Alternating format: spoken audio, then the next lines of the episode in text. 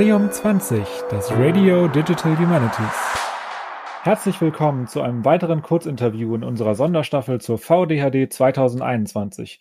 Mein Name ist Patrick Toschka und heute ist bei mir Tobias Hodel, der uns sein Event, den virtuellen NLP-Hackathon, vorstellen wird. Hallo Tobias. Hi Patrick, schön bei euch zu sein. Äh, mein Name ist Tobias, äh, ich bin von der Universität Bern und ich vertrete da die Digital Humanities seit 2019 als Assistenzprofessor.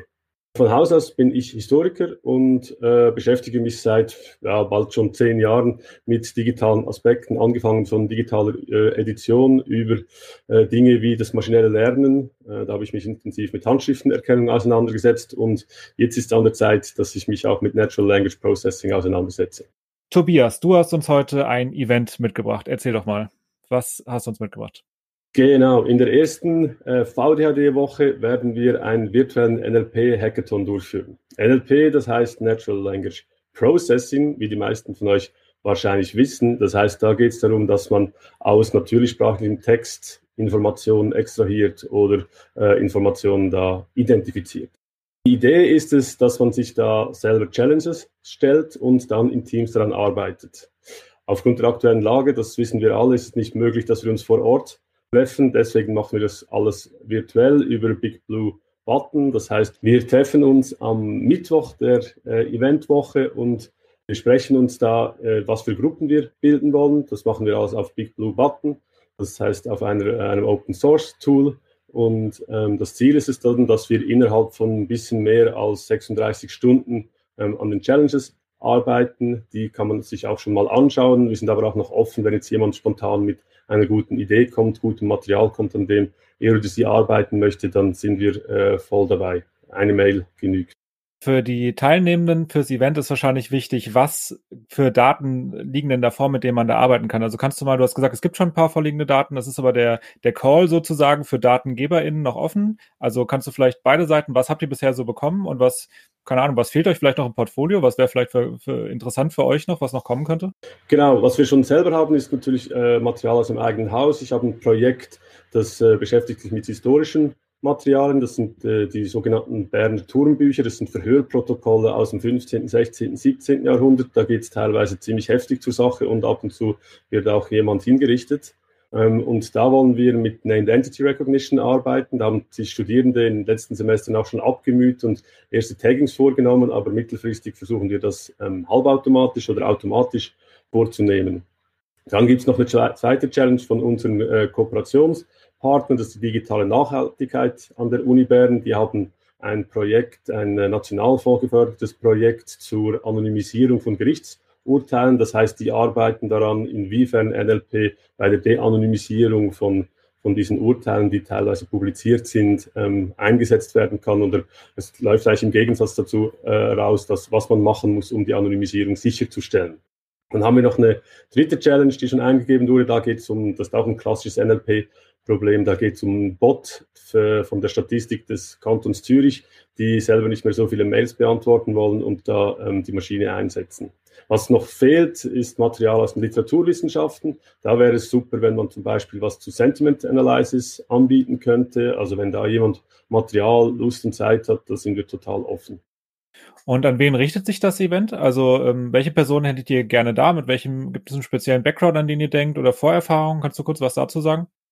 Grundsätzlich sind wir total offen. Ähm, wir werden sicherstellen, dass genügend Leute dabei sind, die schon ein bisschen intensiver mit diesen NLP-Tools gearbeitet haben. Wir werden wahrscheinlich vorwiegend mit den Frame, mit Frameworks arbeiten, die Open Source sind. Das äh, ist zum Beispiel Flare NLP, das so einen Zalando-Hintergrund hat, oder auch Spacey, das kennen vielleicht einige aus der Szene.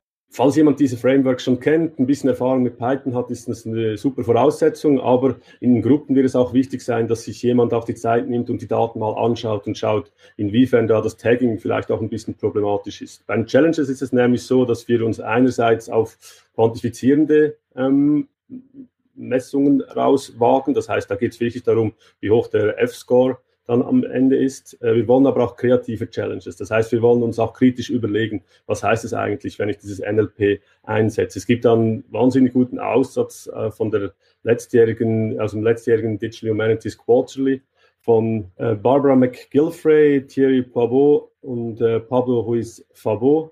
Die haben zu Natural Language Processing, Shutdown, Monoply. Da geht es ums Verhältnis von den DH zum, und zur NLP. Und was Sie da ziemlich schön aufzeigen können, dass äh, das Verhältnis nicht ganz ein einfaches ist, da man bei der NLP extrem viel abstrahiert und, und bei den DH häufig genau das Gegenteil geschieht, indem die Daten da ähm, aufwendig angereichert werden. Und genau das versuchen wir mit diesen kreativen Challenges auch ein bisschen aufzufangen oder eben anzudiskutieren, weil ich glaube, diese Diskussionen werden in Zukunft extrem spannend. Also auf unserer Seite beispielsweise wollen wir uns mit der Visualisierung von Sprachmodellen auseinandersetzen, weil diese Vektorräume, äh, die in irgendwelchen hundert oder tausenden von Dimensionen stattfinden, für den Menschen eigentlich gar nicht vorstellbar ist. Aber wenn wir da mit Visualisierungen arbeiten, kommen wir vielleicht einen Schritt weit und können uns auch ein Bild, ein Bild im wahrsten Sinne des Wortes davon machen, was wir denn hier eigentlich für Arbeitsmaterialien vor uns haben, was denn eigentlich so die, die Vorannahmen sind, die in diese Modelle reingeflossen sind.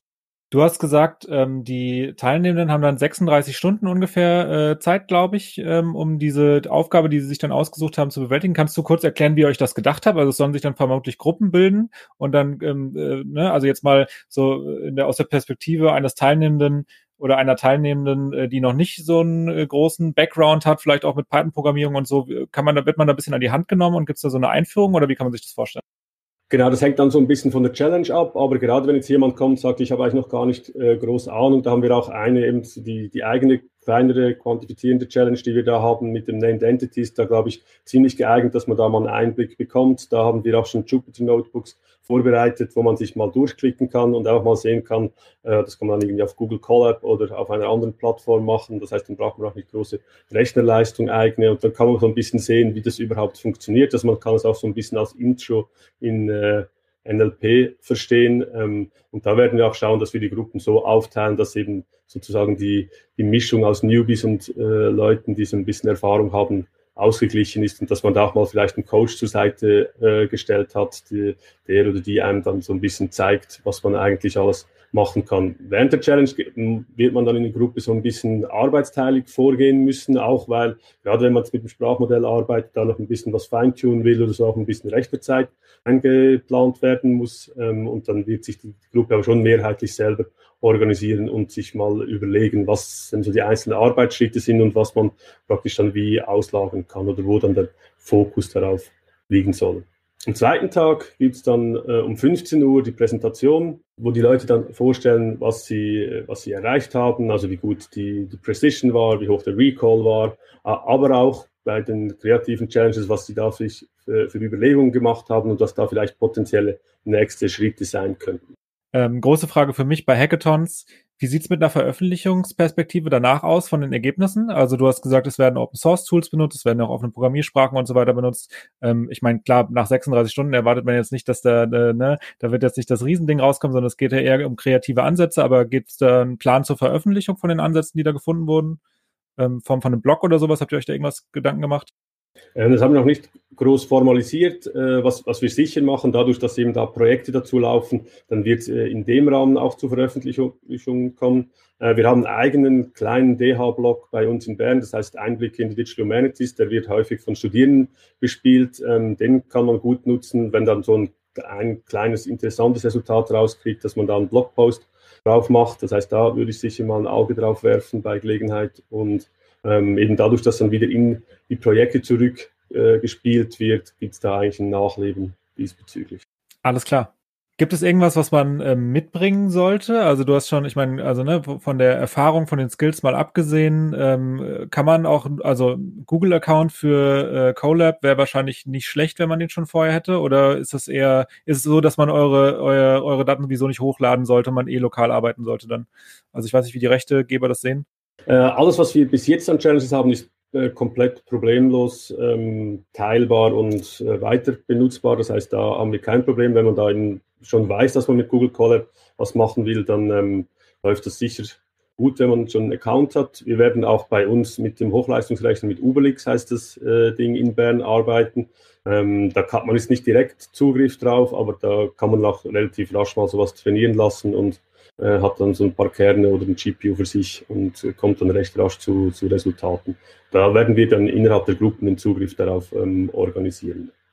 Also das heißt, mitbringen außer einer guten Internetverbindung und äh, vielleicht ein paar Snacks zur Seite, dass man nicht die ganze Zeit zum Kühlschrank laufen muss, äh, braucht man eigentlich nichts. Aber das mit dem, mit dem äh, Rechencenter ist, finde ich, sehr interessant, weil ich glaube, für Teilnehmer könnte es auch sehr aufregend sein, einfach mal in so einer Arbeitsgruppe oder an so einer Arbeitsgruppe beteiligt zu sein, ähm, wo man auch so eine, ja, ich meine, Implementierung irgendwie, wie, also wie funktioniert das überhaupt, irgendwas auf einem großen Rechner laufen zu lassen? Also das könnte ich mir als sehr interessante Perspektive vorstellen. Absolut, ja. Also da können wir schon was, was zeigen, das bei uns läuft. Wir sind da dran, so Pipelines zu entwickeln, dass wenn man neue Daten hat, eben wenn jetzt von der Studieseite oder wenn wir neue Annotationen bekommen, dass wir das direkt ins System einspeisen und eigentlich so ein kontinuierliches Lernen da auf dem Rechner am Laufen haben. Ähm, das, das können wir gerne dann in dem Rahmen mal, mal zeigen, wie das aufgebaut ist, aber eben da gibt es dann auch wieder verschiedene Ansätze von einzelnen Gruppen. Es ähm, gibt auch eine Gruppe, die wahrscheinlich komplett auf GitHub arbeiten wird, auch mit, mit Jupyter Notebooks. Ähm, also das heißt, da kann man sich dann auch so ein bisschen auswählen, was einen überhaupt interessiert. Ich glaube, das könnte noch interessante Einblicke in die Richtung ergeben. Ja. Vielen Dank an dich, Tobias, dass du heute bei uns zu Gast warst und euren Hackathon vorgestellt hast. Jetzt seid ihr da draußen dran. Wenn ihr noch konkrete Ideen oder Daten habt oder gerne mal selbst als Teilnehmerin bei einem Hackathon mitmachen möchtet, könnt ihr euch noch bis zum 18.03. anmelden. Vielen Dank, Patrick, für die Möglichkeit, dass äh, ich hier unseren kleinen Hackathon kurz vorstellen durfte. Ich freue mich auf viele Teilnehmer aus dem Kreis der BHD und ansonsten sehen wir uns spätestens in Potsdam wieder. Vielen Dank, lieber Tobias, und an alle Zuhörerinnen da draußen. Bis zum nächsten Mal. Tschüss.